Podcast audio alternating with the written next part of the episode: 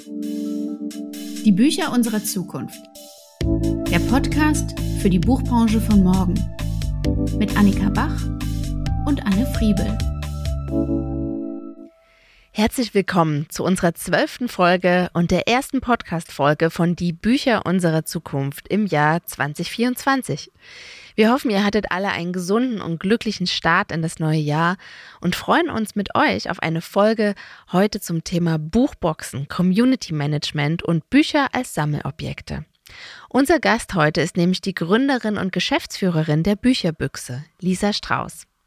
Bei Trends schaue ich auf das Thema Farbschnitt und Annika hat sich mit Lars Eidinger und Doris Dörrie unterhalten.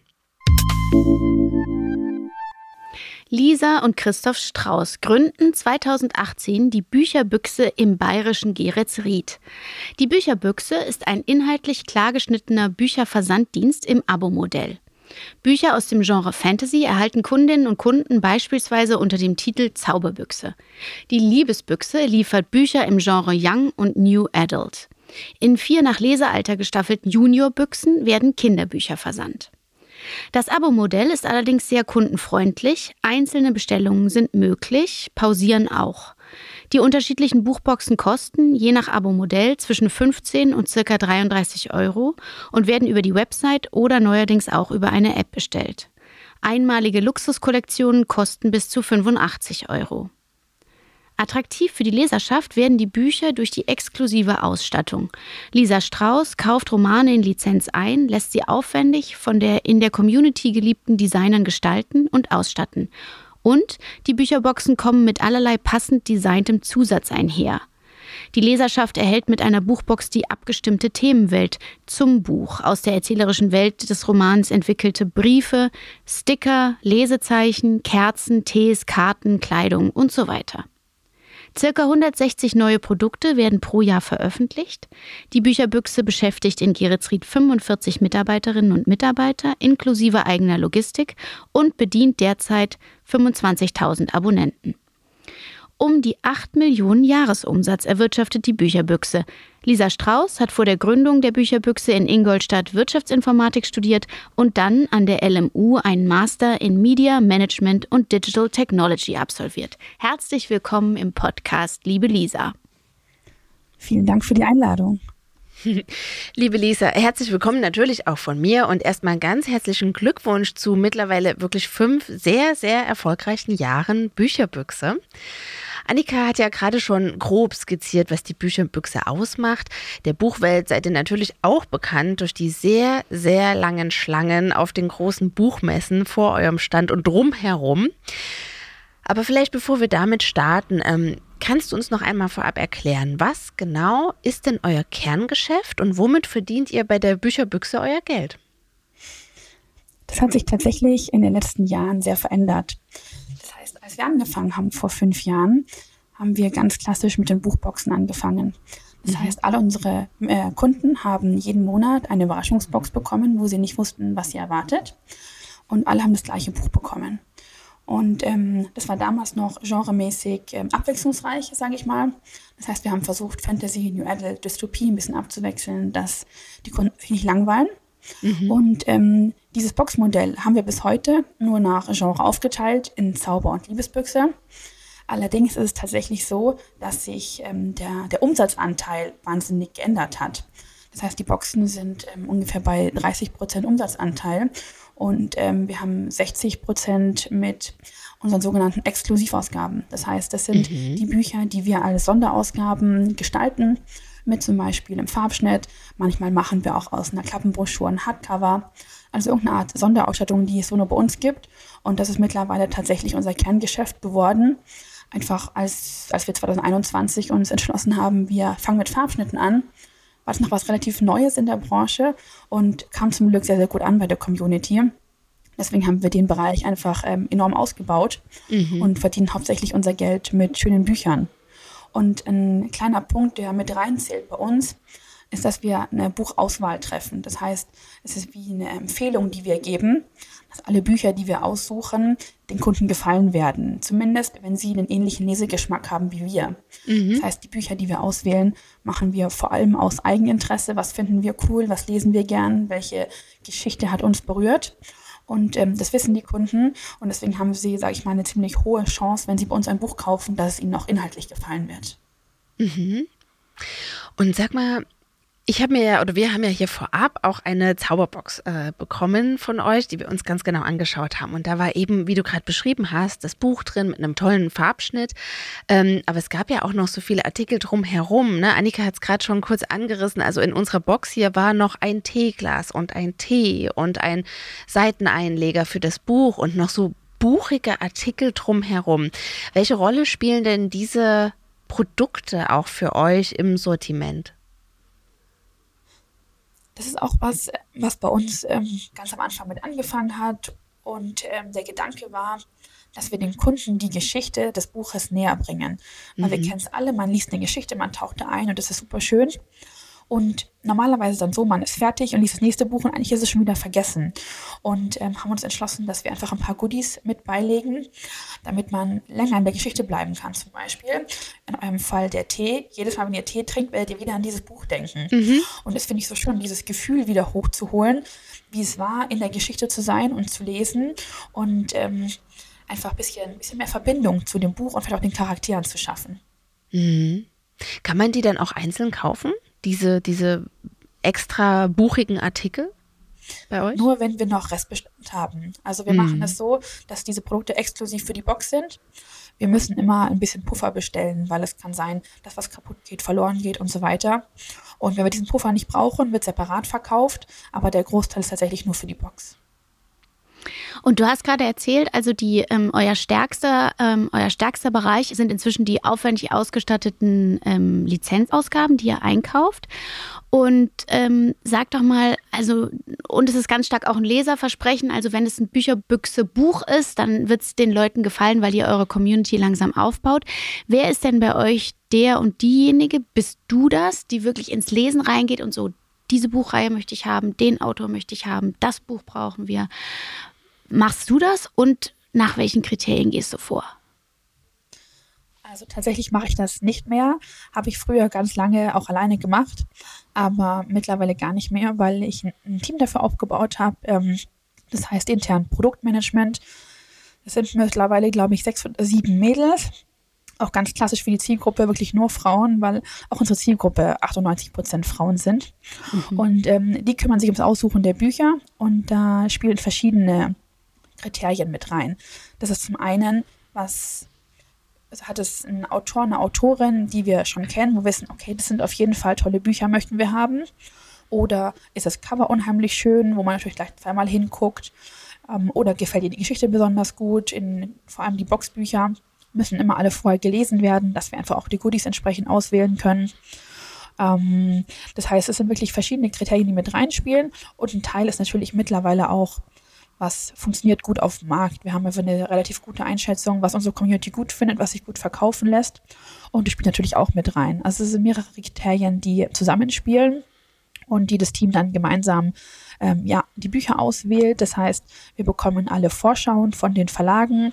Teilweise stellen die Verlage uns auch ihre Titel vor, die sie gerne bei uns sehen möchten, wo sie sich selber eine Kooperation wünschen. Wir bekommen auch von AutorInnen Anfragen, ob wir nicht zu ihren Büchern was machen können. Und dann schauen wir uns ähm, quasi alle Programme an und suchen dann die Titel aus, die wir besonders gerne machen möchten. Und sag mal, also sieben äh, Frauen hast du da im Team, die diese Arbeit leisten. Ähm, ist ja durchaus auch eben Lektorenarbeit. Wie erfolgreich oder wie, wie groß ist darin denn das Kinderbuchprogramm? Welche Rolle spielt innerhalb des Unternehmens die Kinderbücherei sozusagen? Tatsächlich noch nicht so groß. Wir haben unsere Juniorbüchse im Sommer 2023 rausgebracht, in vier verschiedenen Altersstufen, auch um natürlich für uns die Zielgruppe zu erweitern, weil wir erst so bei 14, 15 angefangen haben mit der Zielgruppe und sind so natürlich noch mal ein Stück weit runtergegangen. Und auch, weil wir mitbekommen, wie wenig gelesen wird heutzutage, vor allem bei Kindern. Weil durch die vielen digitalen Medien gibt es so ein großes Programm, was man alles machen kann, dass das Lesen einfach in den Hintergrund gerät. Und das finden wir so schade und ähm, möchten es sehr gerne unterstützen, dass den Kindern das Lesen sehr früh nahegebracht wird. Bei mir war das auch so, dass die Liebe zum Lesen durch meine Mutter entstanden ist, weil sie mir einfach von Tag eins vorgelesen hat.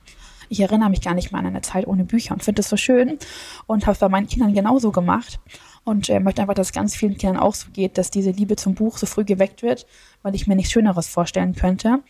Deswegen ist es für uns ein sehr wichtiges Projekt aber eben auch erst ein halbes Jahr alt. Das heißt, anteilmäßig ist auch das auch ein sehr kleiner Anteil am Gesamtumsatz und an den Gesamtbuchverkäufen. Da ist unsere Hauptzielgruppe einfach immer noch New Adult und Romantasy. Mhm. Und dann seht ihr, baut, meint ihr, ihr baut euch eine ganz neue Zielgruppe auf oder sind das schon auch Frauen und also Leserinnen, wenn du sagst 98 Prozent weibliche Leserschaft, die dann eben auch Mütter werden und dann ihren Kindern bei euch auch Kinderbücher kaufen werden? Beides auf jeden Fall. Also ein Teil Überschneidung haben wir von Anfang an gesehen, einfach weil da viele Abonnentinnen waren, die wir vorher schon bei Zauber und Liebesbüchse begrüßen durften. Das heißt, das erkennen wir natürlich wieder. Aber es kommen natürlich auch so neue dazu, auch weil wir hier nochmal andere Vertriebswege gehen. Für die ähm, normale Bücherbüchse haben wir vor allem Social Media Marketing gemacht und merken jetzt Thema Juniorbüchse, da gehen wir auch viel mehr in Offline-Vertrieb, das heißt in Kindergärten und Schulen, weil da einfach die Zielgruppe präsent ist. Und wir merken, wenn das Interesse von den Kindern nicht von den Eltern kommt, kommt sowas natürlich viel besser an und die Kinder wissen es viel mehr zu schätzen. Wenn sie mit einem Flyer aus dem Kindergarten nach Hause kommen und sagen, hey Mama, guck mal, was ich gefunden habe, ich will es unbedingt haben. Deswegen ist auch für uns eine Lernschleife, nochmal ein paar andere Vertriebswege auszuprobieren. Da gibt es ja auch Buchhandlungen, ne? Ja, richtig. da kommen wir später nochmal zu, zu der Rolle von Buchhandlung bei euch. Ähm, auf eurer Homepage habt ihr so ganz ähm, Romantasy-gerecht ähm, eure Gründungsgeschichte als Liebesgeschichte auch erzählt ähm, zwischen euch beiden, also dir und deinem äh, Co-Gründer, wenn ich das richtig verstanden habe. Aber erklär doch bitte uns nochmal, ähm, wie genau kam es zu der Idee und wie habt ihr angefangen, äh, die Bücherbüchse zu gründen? Also vor allem auch irgendwie was, vielleicht so ein paar auch durchaus unternehmerische Entscheidungen, was euch dazu gebracht hat, den Schritt zu gehen, zu sagen, ihr, wir machen hier was eigenes. Du hast ja schon ziemlich viel darüber gesprochen, wie ihr euch auch entwickelt habt und wie ihr eure Zielgruppe findet, aber dieser erste Schritt zu sagen, das tun wir jetzt selbst. Wie kam das? Ähm, angefangen hat es, als ich dieses Buchbox-Konzept in den USA gesehen habe. Und fand es super spannend. Jeden eine Überraschungsbox mit einem tollen Buch. Hat mich total gereizt und ich wollte so eine Box für mich bestellen. Habe zu dem Zeitpunkt allerdings kaum englische Bücher gelesen und deswegen nach einer deutschen Alternative gesucht. Und ähm, es gab zu dem Zeitpunkt zwar schon deutsche Buchboxen, allerdings in ganz andere Genre, als die ich gerne lese. Und ähm, als ich festgestellt habe, hm, das, was ich suche, gibt es eigentlich nicht so richtig, ähm, dachte ich mir, da gibt es bestimmt auch andere Leute, die sowas auch suchen und nicht finden können und mache es einfach selbst. Und ähm, das Schöne ist, dass ich äh, Wirtschaftsinformatik studiert habe. Das heißt, die Webseite habe ich einfach schnell selber aufgebaut, um es mal auszuprobieren. Ich hatte quasi kein Risiko und wollte mal gucken, ob das funktioniert. Und ähm, kaum war die Website online und ich habe mit dem Instagram-Account angefangen gab es direkt die ersten Bestellungen. Obwohl man nicht sehen konnte. Die erste Box war ja noch nicht revealed. Niemand wusste, was er da kauft. Der Online-Shop war unbekannt. Das heißt, irgendwelche Leute haben Vertrauen daran gesetzt, dass es was Cooles ist. Und ähm, somit hat das Ganze angefangen, dass die ersten Bestellungen kamen rein. Die erste Boxauflage im Januar 2019 waren 30 Stück. Und davon sind tatsächlich, ich glaube, 18 an Blogger gegangen. Das heißt, nur 12, ich sag mal nur, weil es ähm, für mich damals sehr viel war, wurden verkauft. Und ähm, als die ganzen ähm, Bloggende die Boxen ausgepackt haben und auf Social Media gezeigt haben, ist die ähm, Anzahl direkt nach oben geschossen. Genau richtig, genau so ist es passiert. Deswegen waren wir mit Social Media und Blogger Marketing unheimlich erfolgreich und ähm, dann ist es sehr, sehr schnell alles gewachsen. Das heißt, es war wirklich eine kleine Idee und ähm, hat einfach funktioniert zum Glück. Darf ich kurz zurückfragen, ähm, an welchem Punkt vom, vom Studium oder schon danach du warst? Hast du dann noch studiert, als du das äh, ausprobiert hast? Tatsächlich ja, ich habe gerade meine Masterarbeit geschrieben und war mit unserer ähm, großen Tochter in Elternzeit. Das heißt, ich habe zu dem Zeitpunkt nicht gearbeitet und ähm, wusste aber, wenn mein Studium vorbei ist und die Elternzeit auch, dann muss ich nochmal arbeiten gehen, einfach aus finanziellen Gründen. Wir wohnen in der Nähe von München. Da ähm, ist alles andere Wunschdenken. Und ich hatte tatsächlich von Idee bis Master- und Elternzeitende vier Monate, um zu testen, ob das Ganze funktioniert, weil ich wusste schon, wenn ich einen, einen richtigen Job annehme mit Kindern, könnte ich es nicht parallel machen. Und tatsächlich ist es so gekommen, dass ich das nach den vier Monaten Vollzeit gemacht habe und seitdem nichts anderes mehr. Wow.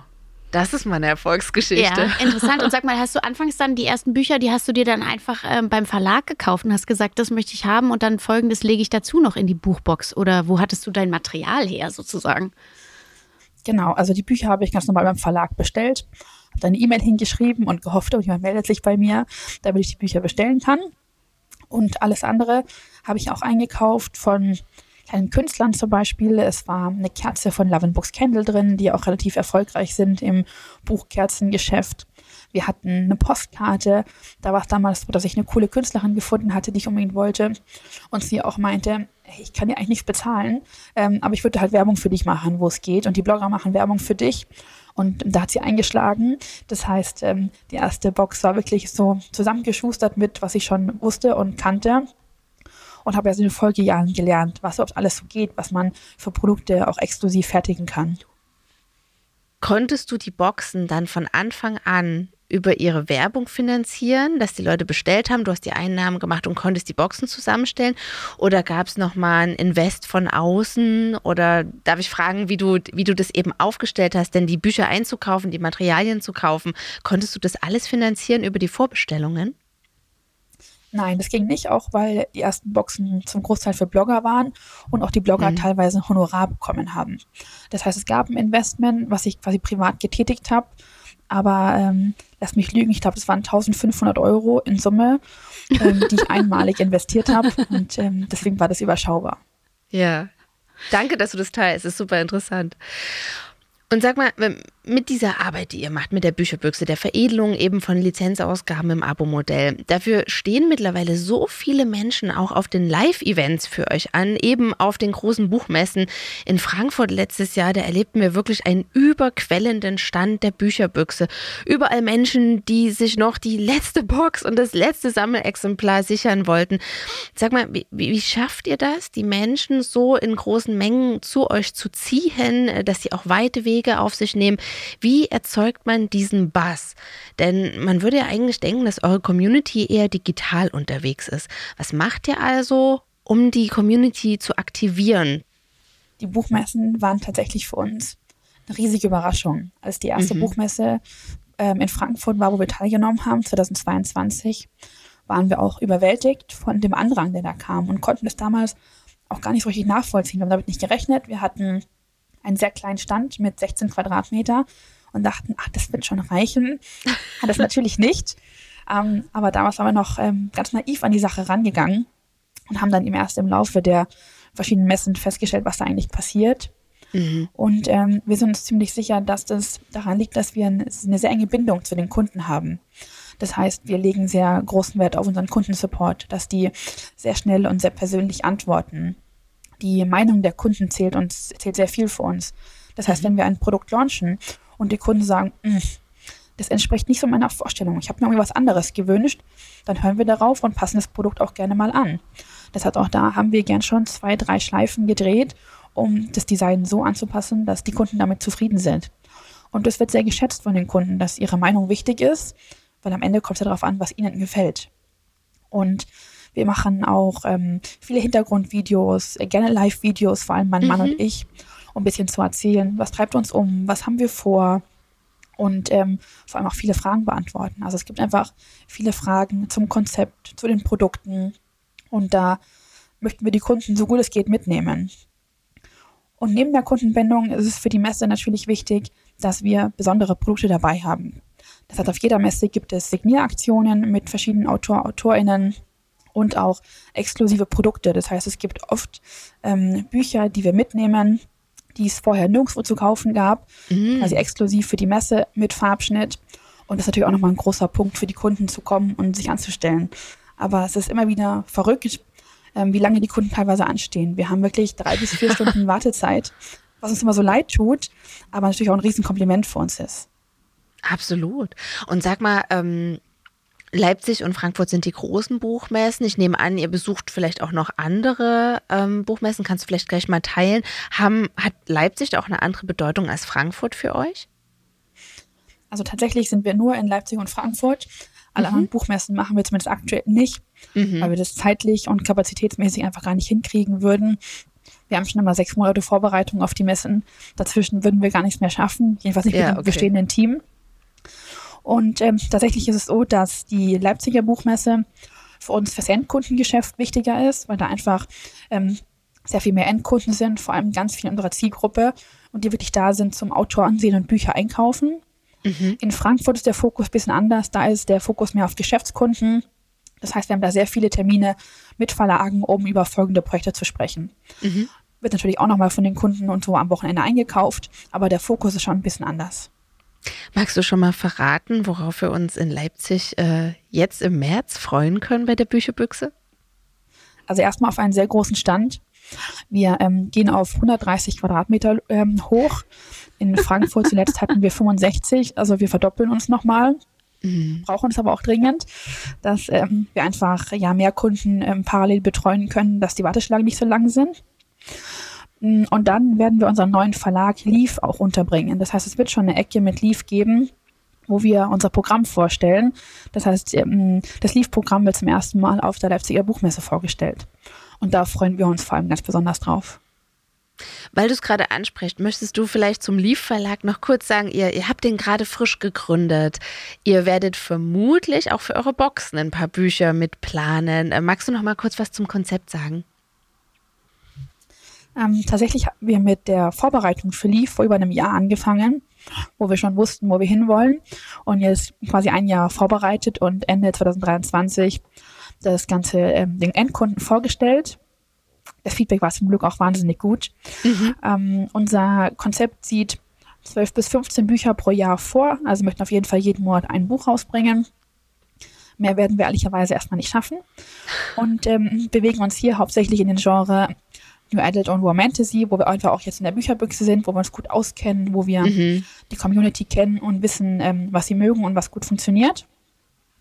Werden aber auch hier eher in eine höhere Ausstattung gehen. Das heißt, wir werden keine sehr günstigen Taschenbücher machen, sondern hier unserem, sag ich mal, Motto treu bleiben, dass wir sehr schöne und hoch ausgestattete Bücher haben.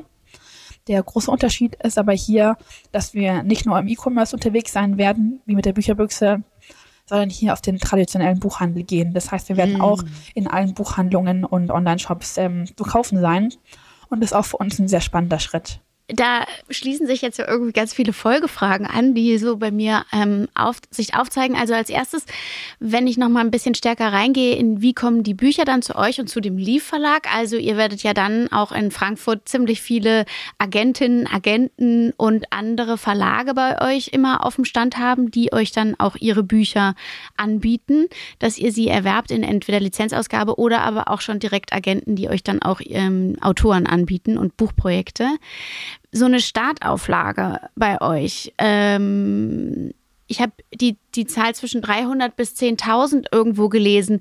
Ähm, habt ihr Startauflagen von 10.000, womit ihr dann auch die Lizenzen einkauft? Ähm, das ist ja schön, damit kann man ja sehr gut kalkulieren, auch wenn man dann einen eigenen Verlag macht. Bei Leaf definitiv, ja. Da werden wir schon in die höheren Auflagen gehen, einfach weil wir durch die verschiedenen Vertriebswege alles abdecken müssen und mit der Bücherbüchse natürlich auch schon einen schönen Start haben. Gerade weil eben manche Bücher in die Zauber- oder Liebesbüchse kommen und wir da schon eine relativ hohe Abonnentenzahl haben, was natürlich ähm, garantierte Auflage ist, quasi auf jeden Fall verkauft werden kann. Deswegen ist es für uns ein sehr schöner Start, der, wie du sagst, auch gut kalkuliert werden kann. Und die Bücherbüchsenbücher, die aber ja ihren Lizenzeinkauf, das ist, funktioniert weiterhin über das Prinzip auch der Exklusivität, dass der stationäre Buchhandel eben gerade nicht mit ein ähm, gebunden ist, denn man bekommt es eben nur bei euch, diese spezifische Ausgabe. Bei Leaf, den Verlagsbüchern soll es anders sein. Ähm, werdet ihr euch dann auch so klassisch aufstellen mit äh, regional äh, aufgeteilten Vertreterteam und solchen Dingen? Oder wie geht ihr die Sache vertrieblich an, um die Buchhandlungen zu überzeugen, eure Bücher ins Programm zu nehmen? Genau, also es wird auf jeden Fall weiterhin so bleiben, dass die Bücherbox für die Sonderausgaben hat und ähm, die, sage ich mal, normale Bücher macht, die man überall kaufen kann. Und ähm, was ganz schön ist, ist, dass wir uns über die Jahre, die die Bücherbüchse schon besteht, ein sehr gutes Netzwerk aufgebaut haben. Das heißt, es erleichtert uns den Vertrieb natürlich jetzt enorm. Wir kennen zum Beispiel bei allen großen Händlern die Einkäufer, um einfach da direkt die Bücher in alle Buchhandlungen reinzubringen, vor allem was die ganzen Ketten betrifft. Ähm, was wir mit den sag mal, kleineren, unabhängigen Buchhandlungen machen, da sind wir selber noch im Ausarbeiten von unserem Vertriebskonzept, weil auch das was ist, wo wir noch nicht 100% sicher sind, wie wir es angehen, eben weil wir kein Vertreterteam haben, die durch Deutschland touren und das eigentlich auch nicht möchten. Das ist so ja. ganz ähm, dem Digitalisierungsgedanken, den wir vertreten, widerspricht. Ja. Da müssen wir mal gucken, wie wir die ähm, jeweiligen Buchhandlungen dann erreichen, werden aber auf jeden Fall mit den sag ich mal, großen Ketten, wo wir sowieso schon in Kontakt stehen, ähm, für eine breite, ja, große Verbreitung sorgen können. Ja, klar, du, ich muss ganz naiv nachfragen. Also ihr hattet ja bislang aber noch keine ähm, Produkte, die ihr den großen Ketten, also Thalia und Hugendubel und so weiter geben konntet. Nichtsdestotrotz bestehen Kontakte einfach, weil ihr auch selbst so erfolgreich seid und man auch gerne unter Erfolgreichen miteinander spricht? Oder warum genau habt ihr denn schon diese bestehenden Geschäftsbeziehungen oder Beziehungen zu den Einkäufern der Großen? Tatsächlich wurden wir angesprochen von den jeweiligen Händlern, vor allem auf der Messe. Wenn sie gesehen haben, bei uns stehen so viele an, dann waren auch die, die meinten, richtig, was macht ihr, was ist so besonders? Und können wir eure Produkte auch verkaufen? Und ähm, bei den Büchern ist es nicht der Fall, die können wir nicht ich, noch weiterverkaufen. Erstmal sieht es, unsere Verträge sehen es gar nicht vor. Mhm. Und auch dann wäre die Marge gar nicht realistisch, dass man die noch weitergeben könnte. Also wir wissen alle, dass die Marge im Buchhandel ähm, nicht so wahnsinnig groß ist. Und dann ist es bei uns ja so, dass wir den Farbschnitt nochmal on top machen. Das ist unsere Marge wird um den Farbschnittpreis geschmälert. Und das könnte man dann nicht mehr weitergeben. Das würde sich für keinen Händler rentieren. Aber so sind wir zumindest in Austausch gekommen. Und tatsächlich haben wir mit dem ein oder anderen Händler auch schon ähm, Buchhüllen verkauft. Das heißt, wir haben ja unsere Buchhüllen zum Schutz von Büchern für Taschen, Koffer und so weiter. Und ähm, da haben wir schon ein paar exklusive mit Händlern tatsächlich gemacht. Das heißt, so sind so ja, die ersten Berührungspunkte sind quasi durch unsere Non-Book-Artikel entstanden und wird es dann eben dieses Jahr durch Leaf erweitert. Darf ich noch einmal auch ähm, den unabhängigen stationären äh, Buchhandel ins Spiel bringen? Was wünschst du dir denn von dem unabhängig stationären Buchhandel, äh, um dort auch deine Bücher verkaufen zu wollen, beziehungsweise verkaufen zu können? Was wäre denn da? Es ist natürlich nicht so zentralisiert und nicht so, nicht die riesengroßen Innenstadtlagen und so weiter. Auch ist der stationäre Buchhandel öfters mal im Sortiment nicht so stark in der Genreliteratur. Vielleicht, also muss ja auch nicht sein. Aber wie, wo siehst du da irgendwie Potenziale auch, dass der ähm, unabhängige Buchhandel partizipieren kann, auch an eurem großen Erfolg? Also ich denke, erstmal ist es natürlich, wie du sagst, ein Thema von, was passt ins Sortiment. Ich kenne es bei uns selber, die sag mal, kleineren Buchhandlungen haben vor allem in den Genres New Adult und Romantasy, was auch eine, eine jüngere digitale Zielgruppe ist, haben sie normalerweise sehr wenig. Und ähm, auch die, mit denen ich gesprochen habe, sagen auch alle, es läuft bei ihnen einfach nicht so gut weil ähm, die Zielgruppe halt viel online kauft. Ich denke aber schon, dass man sie eben genau deshalb in die Buchhandlung locken kann, wenn man ein bisschen Auswahl hat. Weil wir merken ja durch die Buchhand äh, durch die Messe, das Interesse ist da, dass die Kunden vor Ort kommen, sich austauschen, sich untereinander kennenlernen, möglicherweise eben Autor, Autorin kennenlernen und auch die Bücher anfassen und stöbern können. Das finde ich immer ganz spannend, eben weil es so eine digitale Zielgruppe ist, die eigentlich ähm, hauptsächlich den sozialen Netzwerken unterwegs ist und trotzdem finden sie das so, so spannend. Deswegen denke ich schon, dass man die Kunden da noch mehr reinlocken könnte, wenn man ein entsprechendes Angebot macht. Was ähm, wir ganz viel besprechen, ist dieses Thema Eventisierung. Das heißt, es muss was vor Ort geben, wo die jungen Leute sagen, boah, dafür komme ich, weil eben irgendwie ein besonderes Event da ist, ein Leseclub, ähm, nachts in der Buchhandlung. Es gibt so viele coole Ideen und das wird einfach immer wichtiger bei den jungen Leuten, weil es ihnen nicht reicht, sage ich mal, einfach nur in der Buchhandlung vorbeizugucken.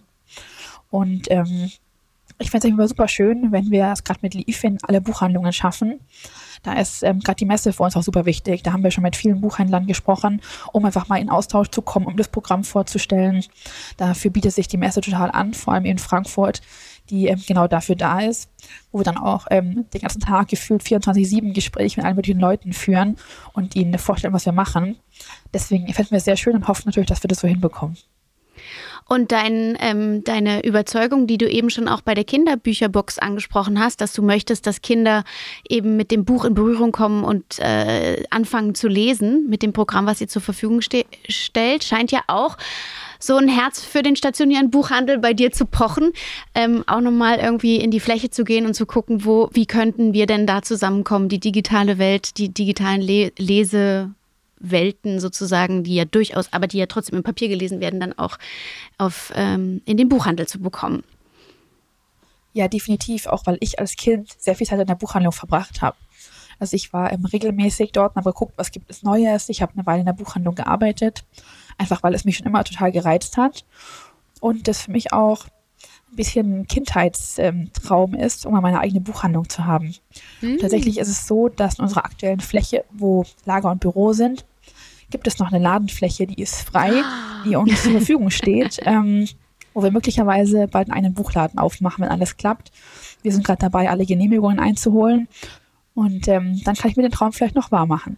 Oh, wie ja. spannend. Wir drücken die Daumen. Genau, dann heißt Toll. es, wo ist eigentlich Lisa? Ja, Lisa steht in ihrer Buchhandlung. Die kann jetzt gerade nicht irgendwie Liquidität planen oder so. wir wollten noch mal ein bisschen zurückkommen, auch wirklich in die Produktion der einzelnen Bücher und ähm, Lizenzausgaben, wie ihr das aufstellt.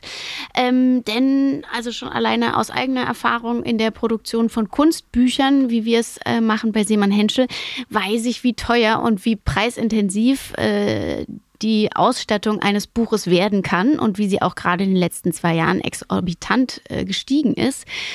Wie geht ihr die Sache an? Habt ihr ganz klare Partner, mit denen ihr immer wieder arbeitet, wo ihr irgendwie sozusagen solche allgemeinen, also Verträge ver ähm, verhandelt über Menge?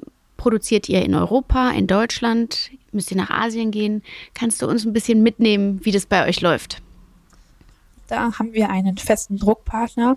Wir drucken bei CPI in Leck und ähm, waren da quasi von Anfang an. Als wir 2021 nach jemandem gesucht haben, der für uns Farbschnitte drucken kann, hatten wir verschiedene Druckereien angefragt, waren damals mal noch total klein, wollten kleine Auflagen drucken und die meisten Druckereien haben ähm, nicht mal geantwortet, weil sie das so uninteressant fanden. Und dann war der CPI, beziehungsweise unsere eine Ansprechpartnerin, die von Anfang an gemeint, na klar, können wir machen, probieren wir aus. Und die ist bis heute unsere Ansprechpartnerin, hat auch einen riesen Dank von uns bekommen zum fünfjährigen Jubiläum, weil ohne sie vieles nicht möglich wäre. Sie hat auch gemeint, damals hat sie uns unterschätzt, weil sie auch dachte, ach, das ist halt so jemand Kleines, tut halt mal ein paar Bücher und ist dann wieder weg. War selber überrascht, wie es sich entwickelt hat in den Jahren. Dass wir da einfach ein sehr, sehr wichtiger und guter Kunde geworden sind, was uns natürlich sehr freut. Aber genau, deswegen drucken wir bei dem einen, ähm, bei der einen Druckerei und ähm, machen da sowohl sag ich mal, nur Farbschnitte als auch unsere Luxuskollektion, die wir komplett drucken lassen, wo wir die ganze Ausstattung neu festlegen und hier so eine sogenannte Komplettproduktion durchführen und drucken eben alles in Deutschland. Das ähm, ist uns einfach sehr wichtig, weil wir eine sehr hohe Ausstattung haben, dass wir uns ähm, ja gut verständigen können. Und ähm, das Wichtigste für uns ist die Qualität. Wir haben einen sehr hohen Qualitätsanspruch haben auch schon mit ähm, einer Druckerei aus dem Ausland mal ähm, probiert zu drucken. Das hat einfach nicht funktioniert, weil sie unseren Qualitätsstandard nicht einhalten können. Und es ist bei uns so, dass wenn die Bücher angeliefert werden, haben wir eine strenge Wareneingangskontrolle. Das heißt, jedes einzelne Buch wird in die Hand genommen und rundum kontrolliert von Menschen, die darauf spezialisiert sind, kleinste Fehler zu sehen, dass wir nicht im Farbschnitt einen Druckfehler haben, nicht eine Ecke umgeknickt ist. Das heißt, da achten wir sehr, sehr streng drauf, eben weil die Bücher bei uns Sammelobjekte sind. Klar werden sie auch gelesen, aber nicht alle. Also viele Kunden kaufen sehr viel mehr Bücher, als sie jemals lesen können um sie ins Regal zu stellen, um sie anzugucken. Und dann müssen die perfekt aussehen und dürfen nicht irgendwo eine Macke haben. Und ähm, diese, diese Qualität bekommen wir einfach nur hin mit der Druckerei, die das weiß, die bei uns nochmal ganz streng darauf achtet, dass da nicht irgendwas passiert. Und deswegen sind wir so sehr, sehr, sehr zufrieden, merken aber natürlich schon auch, dass die Preise enorm steigen. Und ähm, dann ist es so bei unseren Luxuskollektionen, da können wir in Absprache mit den Verlagen die Preise selbst setzen. Und da müssen wir teilweise einfach höher gehen. Also wir haben Luxuskollektionen, da kostet ein Buch 28 Euro, weil wir im Hardcover mit 800 Seiten und ähm, Illustrationen im Vor- und Nachsatz und so weiter anders mhm. gar nicht mhm. hinkommen würden. Absolut gerechtfertigt, ja. Anders kann man das ja gar nicht machen. Und dann habt ihr doch sicher auch einzelne äh, Mitarbeiter, die sich darum kümmern, ähm, all die äh, kleinen, süßen ähm, Goodies, äh, wie ihr sagt, hinzuzukaufen und alle Kataloge durchzugehen äh, und durch die Gegend zu reisen, um alles, was nett und hübsch ist, anzugucken und zu überlegen, ob es passt, oder? Genau, das machen auch unsere Produktmanager. Das heißt, die Produktmanager sind bei uns zuständig, alle Produkte zu kreieren, die wir verkaufen, egal ob das Bücher sind, Goodies, Merch, Buchhöllen und so weiter. Da kümmern sie sich drum. Allerdings ist es tatsächlich weniger Reisen. Dafür sind sie auch alle zu introvertiert, dass sie das wollen würden. Sondern es ist eher, ähm, wir lesen die Geschichte und wenn, während wir lesen, kommen uns Ideen auf.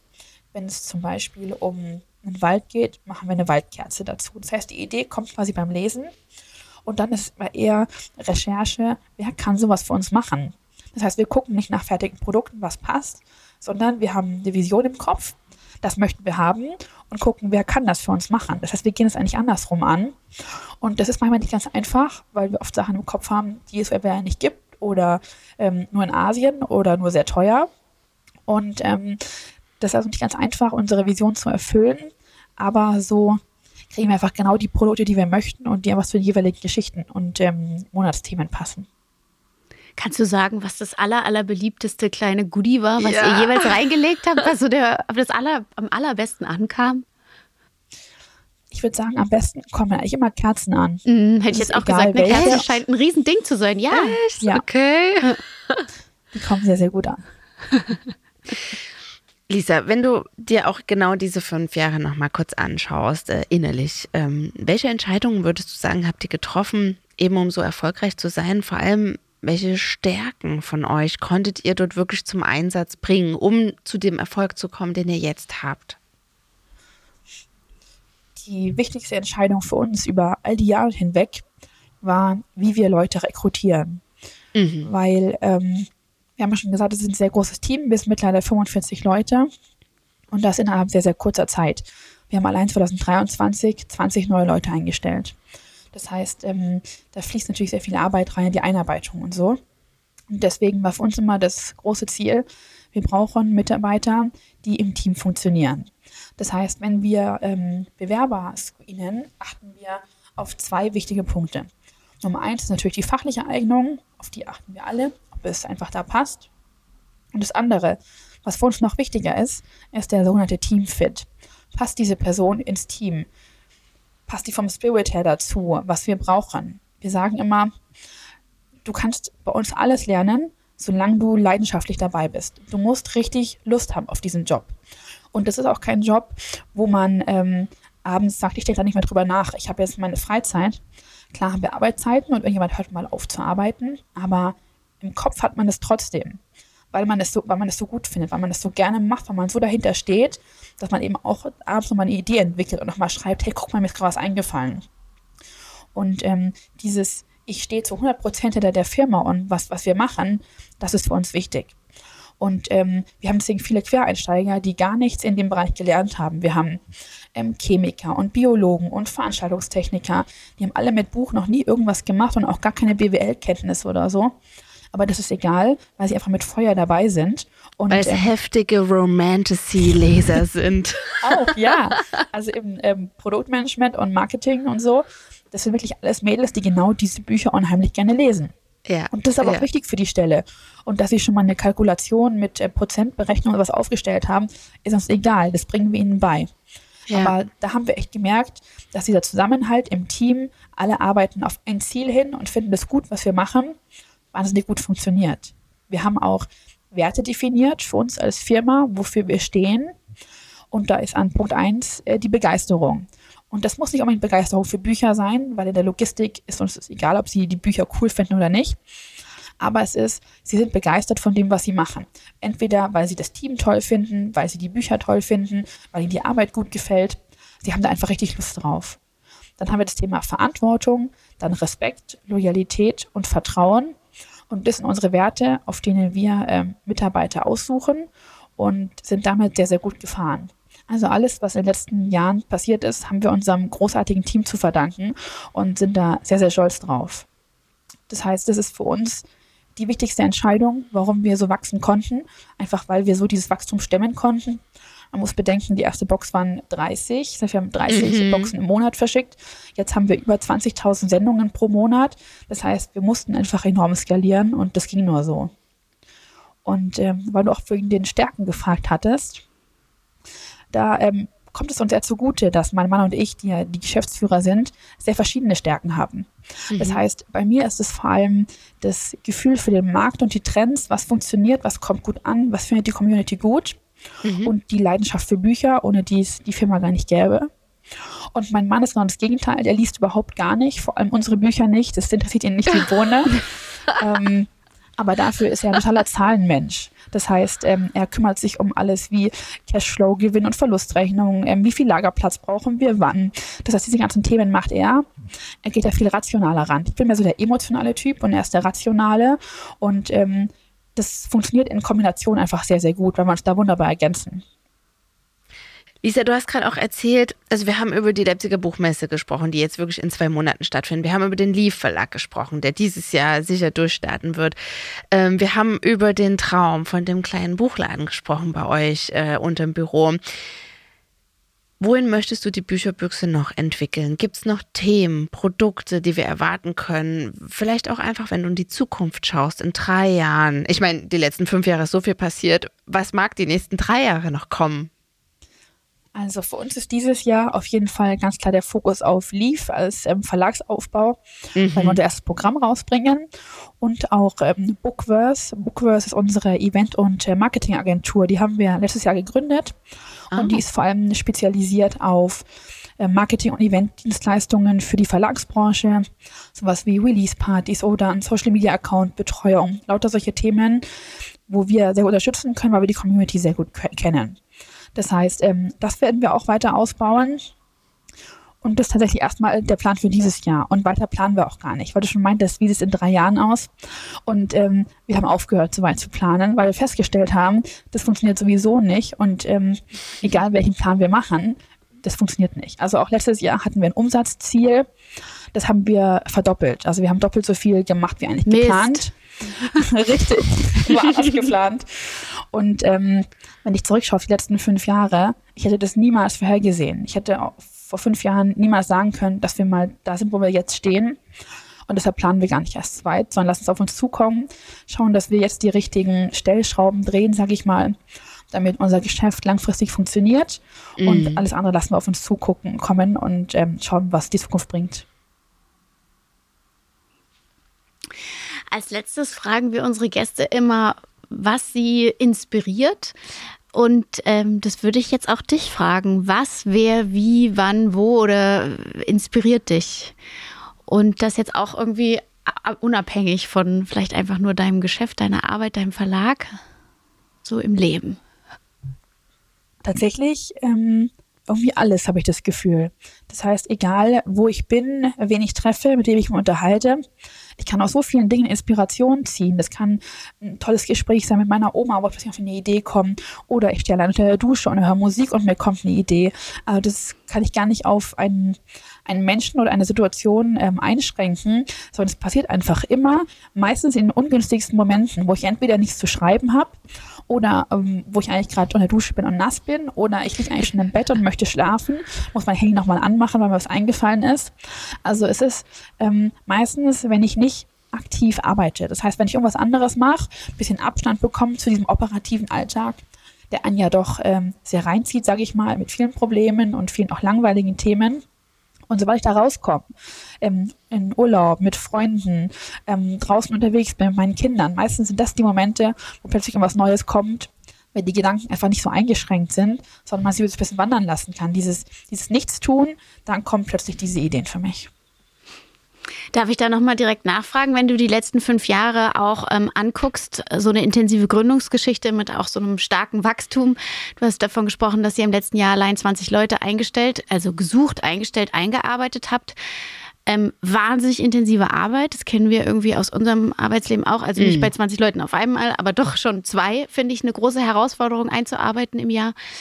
Ähm, wie machst du das, um auch hin und wieder Abstand zu gewinnen oder um dich auch auszuruhen? Würdest du die letzten fünf Jahre als eine einzige Tour de Force äh, beschreiben oder gibt es Momente, an denen du ausgeruht hast? Kannst du uns da noch ein bisschen erzählen? Also tatsächlich versuche ich mir regelmäßig ähm, Zeit für mich zu nehmen. Das heißt, ähm, ich, ich fieber nicht auf einmal im Jahr Urlaub hin, auch weil richtiger Urlaub gar nicht funktioniert für uns. Also wir machen natürlich Urlaub, wir sind woanders, aber wir nehmen immer den Laptop mit und sind erreichbar, weil es einfach immer noch viele Themen gibt, die können unsere Mitarbeiter, so viele sie auch sind und so einen tollen Job sie auch machen, noch nicht alleine machen. Da gibt es einfach noch große Entscheidungen, wo wir dabei sein müssen. Das heißt, ähm, so 100 Prozent kommt man nicht weg. Deswegen ähm, habe ich über die Jahre gelernt, ich brauche kleine Pausen und ähm, habe beispielsweise jeden Abend ab 21 Uhr einen Timer an meinem Handy, dass er alle Benachrichtigungen ausschaltet. Weil ich genau weiß, wenn was kommt, dann will ich mich kümmern. Wenn jemand eine Frage hat, dann will ich antworten und ähm, so unterbinde ich einfach, dass ich das mache. Das heißt, ich nehme den Abend zum Beispiel für mich. Ähm, am Wochenende haben wir auch in der Regel eingeführt, dass am Wochenende keine Nachrichten innerhalb der Firma geschrieben werden sondern wenn was Dringendes ist, rufen wir uns an und alles andere muss bis Montag warten damit einfach alle ihr wohlverdientes Wochenende haben. Und das ziehe ich so gut es geht wirklich strikt durch, dass ich sage, ich arbeite nicht am Wochenende, ich nehme mir die Zeit für meine Familie, für meine Hobbys und das ist wichtig für mich. Und ähm, dann kann ich es aber auch durchhalten. Also auch jetzt diese jahrelange Arbeit, die macht einfach so viel Spaß und es gibt mir so viel zurück und alles, was wir machen, machen wir ja, weil ich es möchte, weil ich eine coole Idee habe, die ich unbedingt umsetzen möchte. Das heißt, theoretisch zwingt mich niemand zum Arbeiten. Und ähm, als ich damals selbstständig wurde, habe ich auch überlegt, wie wird das wohl mit der Disziplin, wenn da kein Chef mehr ist, sagt, aber du musst hier so und so viele Stunden am Tag machen. Aber das brauche ich gar nicht. Das ist so eine intrinsische Motivation, dass ich weiterkommen möchte und ähm, immer noch mehr Träume realisieren möchte, dass es sich auch gar nicht so schlimm wie Arbeit anfühlt, wie äh, wenn man irgendwo angestellt ist. Deswegen äh, würde ich nie mehr tauschen und finde ähm, die letzten fünf Jahre noch alles, was kommt, ist einfach wie ein Abenteuer. Und ähm, wir reiten einfach da mit und ähm, gucken, wo es uns hinbringt wieder ein wahnsinnig gutes Schlusswort, irgendwie eine gute Schlussnote für dieses Gespräch. Liebe Lisa, Vielen, vielen Dank für die tollen Einblicke. Ähm, ich fand es wirklich sehr spannend, ein Bereich äh, Buchboxen, in dem ich mich vorher noch gar nicht auskannte. Ähm, ich wünsche äh, euch alles Gute mit der Bücherbüchse und wir werden euch mit Sicherheit im Blick behalten. Ja, wir kommen äh, in Leipzig auf jeden Fall vorbei. Jetzt, wo ihr yes. wie viel Quadratmeter habt, dann stellen wir uns auch mal da drauf und sagen Hallo, liebe Lisa. Danke für dieses intensive Gespräch und danke, dass du uns so mit reingenommen hast in alles, was dich beschäftigt. Da, ich habe sehr viel gelernt. Habe ich sehr gefreut und ich freue mich, euch in Leipzig wiederzusehen. Bis dahin also. Bis Tschüss. dann. Ciao. Tschüss. Trend oder bleibt es? Wenn man heute in die Buchhandlung geht, kommt man nicht an ihnen vorbei. Das Aufblitzen von strahlend bunten Farben, künstlerischen Verzierungen und beeindruckenden Farbmustern passend zum Buchcover. Farbschnitte oder auch farbige Buchschnitte sind seit einigen Jahren im Vormarsch und erfreuen sich besonderer Beliebtheit. Diese künstlerische Praxis beschreibt das gezielte Bemalen oder digitale Bedrucken der Schnittkanten eines Buchblocks. Zwar gewinnen sie erst seit ein paar Jahren wirklich wieder an große Beliebtheit, doch die Praxis des Ausschmückens von Buchschnitten zieht sich schon seit Jahrhunderten durch die Geschichte des Buchhandels. Dabei sind Farbschnitte historisch gesehen die ältesten Schnittverzierungen. Denn bereits im vierten Jahrhundert hat man mit Farbschnitt gearbeitet. So war die früheste aufgezeichnete Farbe, die man zu dieser Zeit verwendet hat, angeblich lila. Vor dem 16. Jahrhundert war es außerdem typisch, dass Bücher nicht aufrecht, sondern flach auf einem Lesepult oder einem Regal gelagert wurden. Dabei zeigten die Ränder des Textes nach außen und der Buchtitel und der Name des Autors oder der Autorin wurden oft mit Tinte waagerecht auf den Vorderschnitt des Buches geschrieben. Als sich dies dann zunehmend veränderte und die Buchtitel vom Vorderschnitt verschwanden, nutzte man ihn mehr zur einfachen Dekoration. Auch diente diese Dekoration des Buchschnitts in Zeiten vor dem heutigen Buchdruck vor allem dem Schutz der Bücher vor Verschmutzungen und war bis vor kurzem dann noch hauptsächlich in Luxusausgaben von Büchern zu finden. Mittlerweile ist es dank moderner Drucktechnologien und der wachsenden Bedeutung von Social Media aber zu einem boomenden Trend geworden. Insbesondere in Genres wie Jugendfantasy, Romantasy, Young oder New Adult und gelegentlich auch bei Thrillern sind die Farbschnitte heute präsent. Heute gibt es eine Vielfalt an Designmöglichkeiten, um sein Buch ansprechend zu präsentieren. Wechselschnitt, vollflächige Farbschnitte, Motivschnitte, Goldschnitte, Folienschnitte oder digitale Farbschnitte. Die Auswahl ist einfach riesig und ermöglicht komplexe und mehrfarbige Motive. Um der gestiegenen Nachfrage nachzukommen, investieren die größten deutschen Druckereien nun auch vermehrt in Buchkantendrucker, die filigrane Muster mit hoher Detailtreue ermöglichen sollen und so das Lese- und Sammlerherz sicherlich höher schlagen lassen. Denn vor allem Social Media und die Online-Präsentation über Plattformen wie Booktube, Bookstagram und BookTalk führt dazu, dass Bücher mit Farbschnitt enthusiastisch von Online-Communities aufgenommen werden. Auch ganz spannend, aufgrund der aufwendigen Produktion und ihrer Kosten werden Bücher mit Farbschnitt oft auf eine limitierte Auflage beschränkt, was eine künstliche Verknappung schafft und einen Kaufanreiz setzen soll. Die Kosten für solche Farbschnitte variieren je nach Komplexität des Motivs. Vollflächige Farbschnitte sind dabei günstiger als aufwendige Motivfarbschnitte. Ein digitaler Farbschnitt kann durchaus zusätzliche Kosten von zwei bis drei Euro pro Buch verursachen. Doch trotz ihrer ästhetischen Anziehungskraft werfen Farbschnitte auch Bedenken auf. Sind die verwendeten Farben und Druckmaterialien zum Beispiel auch wirklich umweltverträglich? Hinzu kommt das Risiko, dass bei einem Produktionsfehler beim Farbschnitt schnell mal eine ganze Auflage vernichtet werden muss. Dieses Problem hatten die Bücherbüchse und der Everlove Verlag 2022, als die Druckerei, die für beide druckte, versehentlich die gesamte Erstauflage des Buches von Everlove mit dem Farbschnitt der Bücherbüchse bedruckt hat. Das wären sechs Tonnen zu vernichtendes Papier gewesen. Beide Verlage haben dann beschlossen, die bereits produzierten Bücher trotzdem in den Handel zu bringen. Eine weitere Entwicklung ist die Angst bei den Lesenden, kein Exemplar mit Farbschnitt zu ergattern. Diese kann sogar dazu führen, dass sie auch mal mehrere Bücher vorbestellen und diejenigen ohne Farbschnitt nach Erhalt zurücksenden.